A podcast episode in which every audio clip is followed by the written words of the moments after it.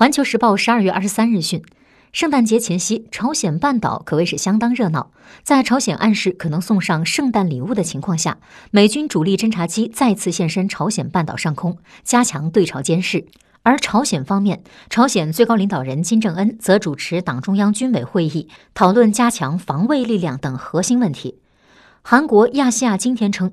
朝鲜此前曾公开提及年末实现和圣诞礼物备受关注。